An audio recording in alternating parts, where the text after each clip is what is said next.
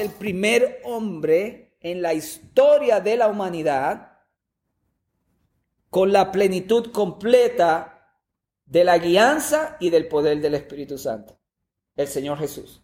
A partir de ahí, entonces, cuando Jesús termina su obra y se va al cielo, luego de su obra terrenal, porque todavía Jesús intercede en el cielo por nosotros y ahora Él es el Rey de los soberanos de la tierra, según Apocalipsis. El Espíritu Santo es enviado en la fiesta de Pentecostés, que fue primeramente celebrada en Éxodo 19, cuando Dios le dio la ley al pueblo. El Espíritu Santo desciende y ahora hay una democratización. Esta, esta profecía que está en su pantalla de Joel es entonces la profecía que habla de que por primera vez en la historia de la humanidad el Espíritu de Dios iba a estar disponible para todos los seres humanos, no solamente el rey, el sacerdote o el profeta.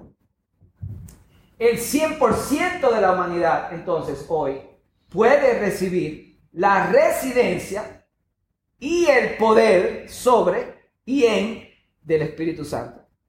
Esta es la profecía. Entonces yo quiero que veamos esta profecía porque habla de lo que Dios quiere hacer en nuestras vidas. Y entonces les voy a dar algunos detalles. Y después de esto derramaré mi espíritu sobre toda carne. Eso es toda carne, no hay excepción de personas. Todo ser humano puede recibir la residencia y el poder del Espíritu Santo. Ahora, hoy en día. ¿Y qué van a hacer? Profetizarán vuestros hijos y vuestras hijas. ¿Cuántos tienen hijos o hijas aquí? Esta es una promesa para ellos.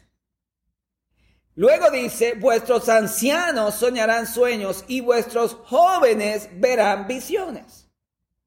Entonces, no solamente es para todo ser humano, es para todas las edades.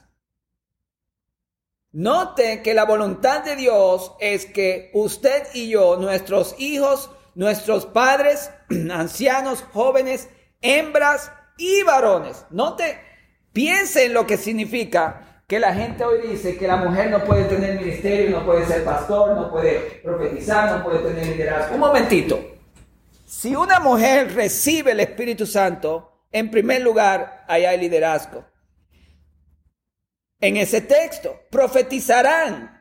Significa que van a dar profecía, van a predicar la palabra de Dios, van a recibir la revelación del Evangelio y van a ser testigos de Cristo.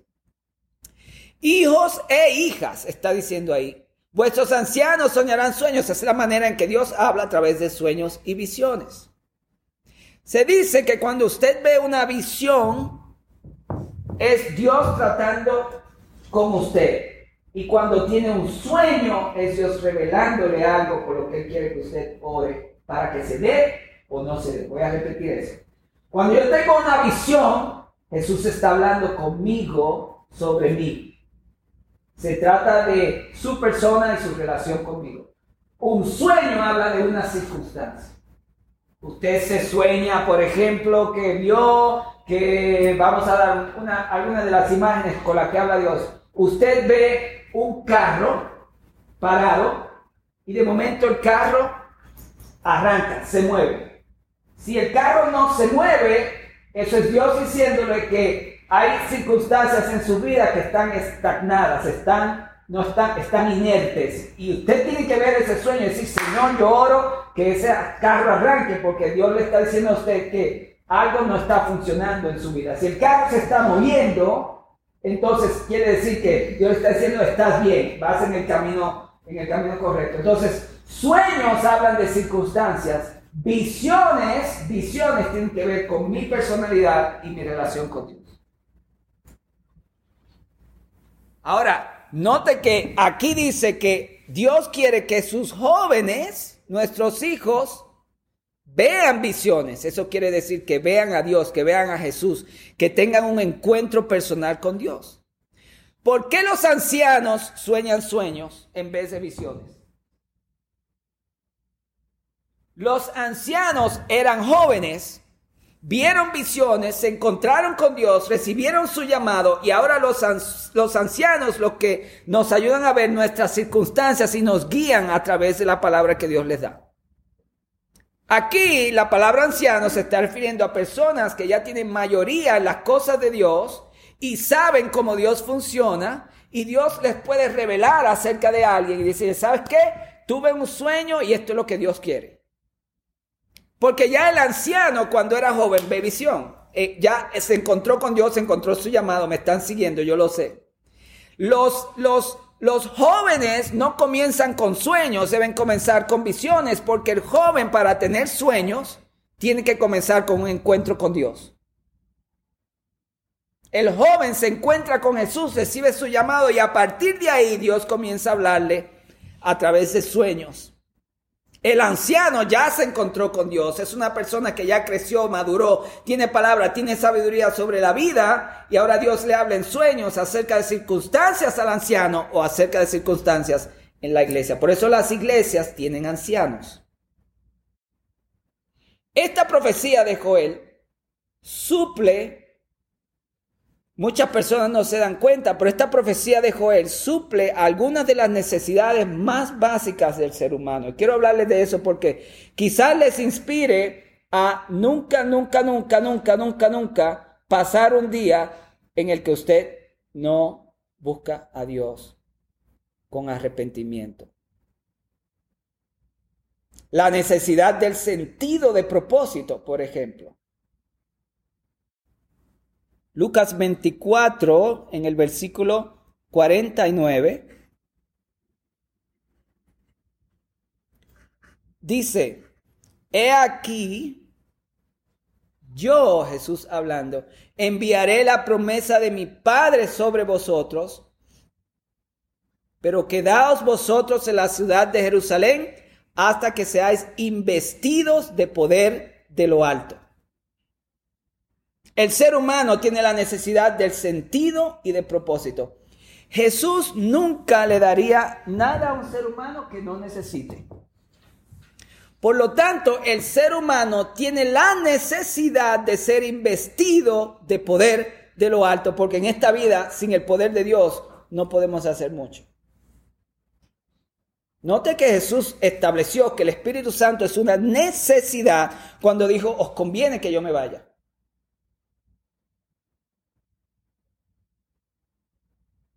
El Espíritu Santo es una necesidad humana. La creación comenzó y el Espíritu de Dios se movía sobre la faz de las aguas y entonces dijo Dios y comenzó la creación. Culmina la creación con la creación de Adán y Eva. Cuando el Espíritu Santo se movió, nosotros salimos a la humanidad. Note que si el Espíritu Santo no se mueve otra vez, no podemos nacer de nuevo, porque Jesús dijo que hay que nacer del agua y del Espíritu. El agua, la palabra y del Espíritu. La palabra y del Espíritu. Juan dice en el capítulo 1, más a todos los que los recibieron, ¿qué, qué hizo con ellos? Vaya conmigo a Juan en el capítulo 1.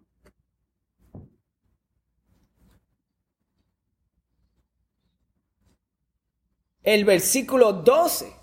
Mas a todos los que le recibieron, los que creen en su nombre, esto es Jesús, les dio potestad de ser hijos de Dios, hechos hijos de Dios, los cuales no son engendrados de sangre ni de voluntad de carne, ni de voluntad de varón, sino de Dios. Y ahí es el Espíritu de Dios, porque ¿quién fue que engendró a Jesús? El Espíritu Santo. Jesús mismo dijo, si no nacen del Espíritu, no pueden ver el reino de Dios.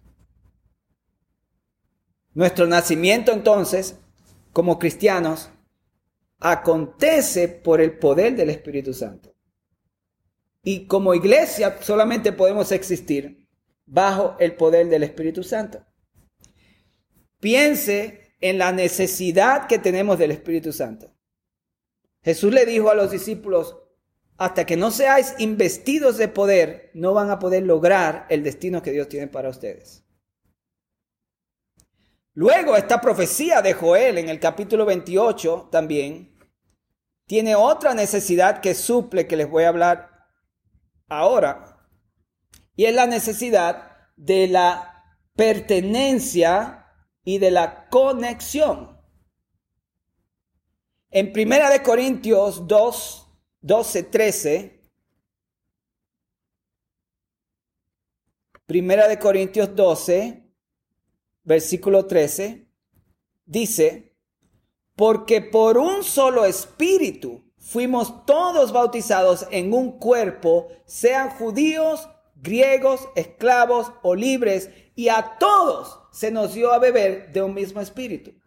Ahí está hablando de la democratización del Espíritu Santo de la que Joel habla. Sean griegos, judíos, esclavos, libres, a todos. Ahora, vaya ahí mismo en el versículo 7, quiero leerles algo. Dice aquí, a cada uno les dada la manifestación del Espíritu para provecho.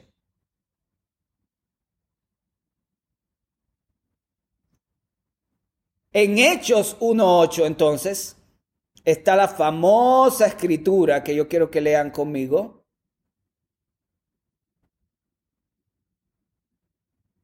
Hechos capítulo 1, versículo 8. Léalo conmigo en alta voz. 1, 2, 3. Pero recibiréis poder. Un momentito. Poder ahí es dunamis. De donde sacamos la palabra dinamita. Dunamis en griego. ¿Qué hace una dinamita? Explota. Una dinamita tiene energía recibiréis la energía de Dios cuando haya venido qué? Diga conmigo ahora, uno, dos, tres otra vez, pero recibiréis poder cuando haya venido sobre vosotros. ¿Quién? El Espíritu Santo. ¿Y qué va a pasar como consecuencia? Me seréis testigos. Eso es profecía.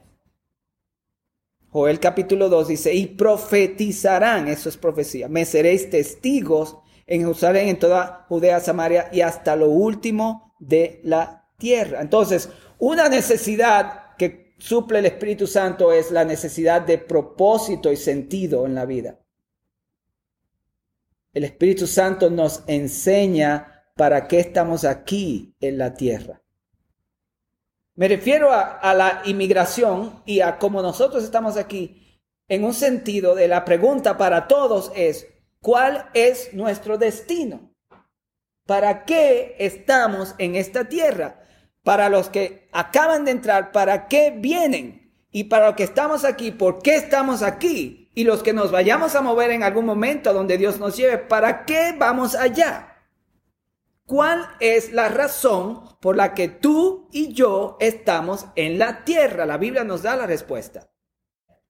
Tener casas, dinero, familia, cumplir el sueño americano, tener una vida digna, virtuosa, una vida de abundancia, tener un trabajo, tener una empresa, tener todo lo que podamos tener. Son cosas que podemos tener porque Dios las provee, pero esas cosas, ese sueño americano no es el destino. La gente que está cruzando se cree que viene para buscar la abundancia, las oportunidades que hay en Estados Unidos, pero están equivocados. Dios va a permitir que estén ahí o que vengan si vienen, pero el propósito no es ese. El propósito nos lo da la palabra de Dios en Hechos capítulo 17. Note lo que dice Pablo en el versículo 23. Porque pasando y mirando vuestros santuarios, hallé también un altar en el cual estaba esta inscripción al Dios no conocido, al que vosotros adoráis sin conocerle a ese, dijo Pablo, es quien yo predico. Y note lo que, lo que Dios hace con la humanidad aquí en este. Este es, este es el texto que resume el plan de Dios para la humanidad. El Dios que hizo el mundo y todas las cosas que en él hay, siendo Señor del cielo y de la tierra, no habita en templos hechos por manos humanas. Se está refiriendo a los templos que ellos construían ni es honrado de hombres como si necesitase algo, pues Él es quien da a todos vida y aliento y todas las cosas. Note lo que dice, Dios es quien le da al ser humano vida, aliento y todas las cosas. Entonces estamos hablando de buscar la casa, el dinero, el sueño americano, todas esas cosas Dios las provee. ¿Está claro? Él es quien da a todos, sin excepción, todos. Recuérdese que a todos les va a dar el Espíritu Santo. Para Dios dar el Espíritu Santo a todos, también entonces tiene que darle a todos vida y aliento y todas las cosas. Dios es un Dios que da lo material y también lo espiritual. Si alguien está dudando aquí, o que escuche este mensaje en el futuro, si es la voluntad de Dios que tenga vida, aliento y todas las cosas, cuando dice todas las cosas son, ¿cuántas cosas? Todas las cosas. Entonces solamente tiene que leer este texto. No solamente eso indica que la voluntad de Dios que tengamos vida, aliento y todas las cosas, si es que nadie tiene vida ni aliento que Dios no se lo esté dando. Si Dios no se lo da, está muerto. Si está vivo, quiere decir que Dios le está dando aliento y vida a esa persona, aunque no lo conoce, como se lo está dando a los, a los paganos a quienes Pablo le está hablando. Pablo está diciendo a ellos, ustedes viven y respiran y tienen las cosas porque Dios se las dio. ¡Wow! A los que no conocían a Cristo. Entonces, note lo que dice aquí. Y de una sangre, ¿de qué sangre? ¿Quién me puede decir? Y de una sangre ha hecho todo el linaje de los hombres. ¿De qué sangre? De la sangre de Adán. Todos venimos de Adán. De un ser humano. De un ser humano. A esto se refiere porque el, judío o Pablo, en este caso hebreo, dice la Biblia que la vida de la carne en la sangre está. En otras palabras, está hablando del ser humano Adán. Y de Adán y Eva hizo todo el linaje de los hombres, todos descendemos de Adán. Y note el propósito, para que habiten sobre toda la faz de la tierra. Es la voluntad de Dios que el ser humano se mueva y habite sobre toda la faz de la tierra. La inmigración es un mover de Dios sobre el ser humano. Porque el ser humano cuando ve que no puede sostenerse en un sitio, es Dios que lo empuja para buscar vida, aliento y todas las cosas. El ser humano tiene un llamado en su interior de siempre moverse donde hay vida, aliento y todas las cosas. ¿Me están entendiendo, verdad? ¿Quién nos trajo a nosotros? ¿Para qué vinimos aquí? A buscar vida, aliento y todas las cosas. Entonces, note lo que dice el, Señor, y les ha prefijado el orden de los tiempos, eso es cuánto tiempo van a vivir y dónde van a vivir, porque dice, y los límites de su habitación. Dios entonces mueve el corazón del hombre a buscar vida, aliento, todas las cosas en un tiempo específico, en un lugar geográfico donde pueda encontrar vida, aliento y todas las cosas. Por eso esta es una clave, óigame bien, en su vida personal. Si donde usted se encuentra, en su mente, emociones, cuerpo, espíritu y lugar geográfico y en sus relaciones sociales, si usted se encuentra en un lugar emocional, espiritual, mental o físico o social donde no hay vida, aliento, todas las cosas, en un tiempo, en un lugar geográfico, si esas cosas no están ahí, tiene que orar para que Dios le muestre dónde respirar, dónde crecer, dónde espiritualmente, mentalmente, emocionalmente y físicamente. La voluntad de Dios es que usted tenga vida, aliento y todas las cosas en el lugar correcto, en el tiempo correcto. Esto es una palabra para alguien en su interior cuando comenzamos a no tener espacio, estar frustrados, no ser felices, estar ansiosos, algo no está bien. La voluntad de Dios es vida, aliento y provisión. Si no están estas cosas, ya comenzamos a orar a ver qué está pasando. Es que yo estoy viviendo en pecado, le abrí la puerta al enemigo o es que alguien me está robando mi paz, mi ser, mis emociones. Pueden ser familiares que no tienen idea de lo que Dios quiere hacer en tu vida. Puede ser lugar, puede ser muchas cosas. A, no, a manera de algo que quiero comunicarles antes de concluir. Jesús dijo, yo he venido para que tengan vida y la tengan en abundancia. Todo lo que roba eso en tu vida no es de Dios. Dios nunca te quiere quitar la vida, el aliento y todas las cosas en el lugar correcto, en el tiempo que Dios ha puesto para ti. Solamente el ladrón viene a robar, matar y destruir. Si hay un ladrón en tu vida que está robando y matándote emocional, mentalmente, físicamente, espiritualmente, yo quiero orar por ti, pero esa no es la voluntad de Dios. Y entonces aquí está el centro de la respuesta. ¿Para qué Dios le da vida, aliento, todas las cosas en un lugar geográfico, en un tiempo específico al ser humano? Para que le busquen a Él, dice el versículo 27.